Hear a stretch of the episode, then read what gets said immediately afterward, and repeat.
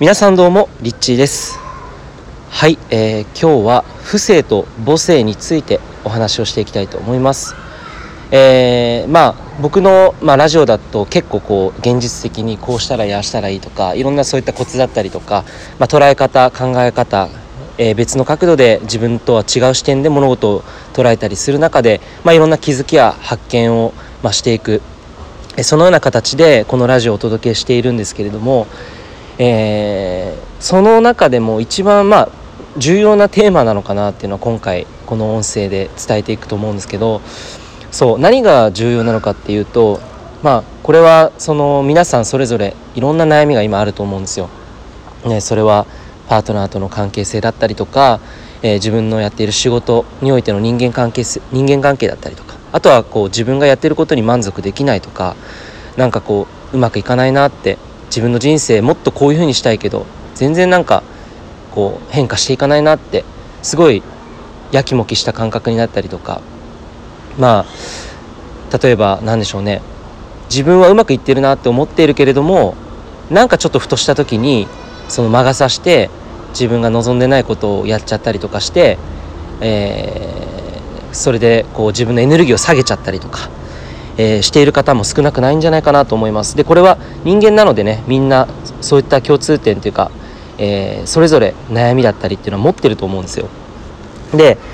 じゃあその悩みって一体どういうところから生まれてくるのかっていうと今日のテーマなんですよね。そう不正と母性。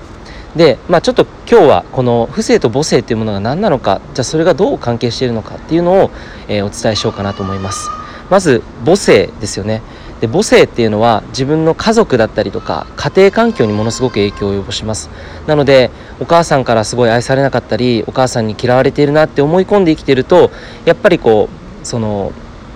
何ですかね人との関係性ですね。人間関係性にかなりそれが現れてきたりするんです。例えば、えっと、人から私は嫌われてるんじゃないのかなとか人にどう何て言われてるのかちょっと怖いなとか、えー、そういった恐怖だったりとかにつながっていきますし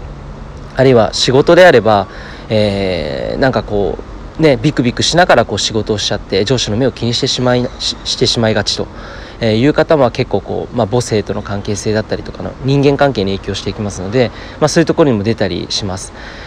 でまあ例えばパートナーシップであれば男性性が強くてね女性性の母性の部分が弱ければ結構こう彼氏だったりとか、まあ、パートナー相手よりもすごい力をえー、つけなければとかね、えー、お母さんがすごいものすごい働き者でいたらそれをねやっぱり影響を受けて自分もしっかりやらなければ頑張らなければとか、えー、結果を出さなければ愛されないとかね、えそんな風になんかどっかでこう愛の本質をお母さんを見て社会にこう社会だったりこう人間関係身近な関係性の中で見立ててしまうってことが起きたりします。でまあ不正ですね次は。不正だっていうところは結構僕自身がえー、大きなテーマでもあったんですけど、まあ、不正って社会性だったりするんですよね。その社会性。そう。これは何かっていうと、えー、自分はこれだけやったらこう人に人に認められるだろうとかね、えー、承認欲求とか。これはあの不正から来ていたりします、えー、でお父さんとの関係性って結構まあ多くの人がやっぱり社会に出て仕事をしているっていう上では不正ってかなり影響を受けているんですよね。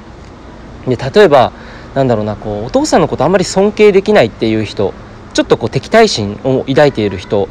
っていうのは結構ですね、まあ、男性に対しても敵対心を抱いたりしてしまいます。そうするとずっと永遠にですねあの自分にとっての理想の男性は現れないかなって思っていたとしてもそこの不正の部分がなかなか癒されないでいると、まあ、つまりお父さんのことが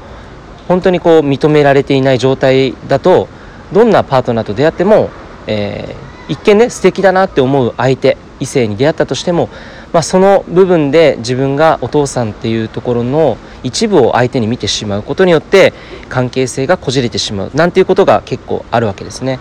えー、なのでまあそのそれだけでなくいろんなことがあると思うんですけど今日お伝えしたいことっていうのはその不正と母性っていうのが皆さんの人生の根幹として大きく影響しているというのは、えー、一番今回で伝えたいことです。でまあえっと皆さんの中でねいろんなこう癒しを経験したりとかいろんなこう自分自身をもっと解放したいなとかね癒しをもっと体験したいなとか、えー、いろんなことを思う中で例えばそれをこう表面的な部分で癒そうとしてもですねなかなかその根幹が癒されない限り、えー、本当の意味での癒しっていうのがなかなか促されないんですねなので一番大切なことを今日は皆さんにお伝えしたいと思います、えー、お父さんに対してお母さんに対して、えー、それぞれ見ていってください。何を見ていくのかっていうとお母さんに対して自分は何かネガティブなことを思っていないのか。お父さんに対してネガティブなことを抱いていないのか、えー、これをまず自分自身で見つめてみてください。でもしそういったところがあればそのお父さんお母さんそれを、えー、その2人ですよね。そういう部分を許してあげてください。そ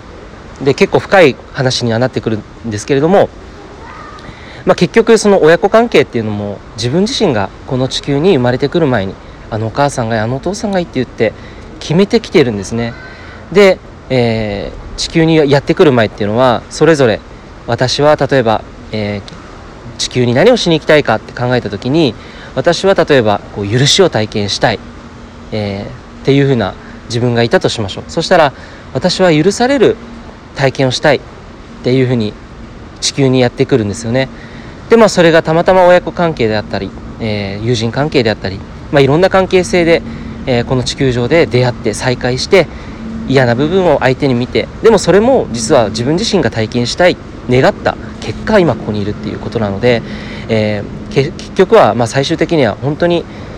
その愛を体験するためにこの地球上にやってくるっていうことです、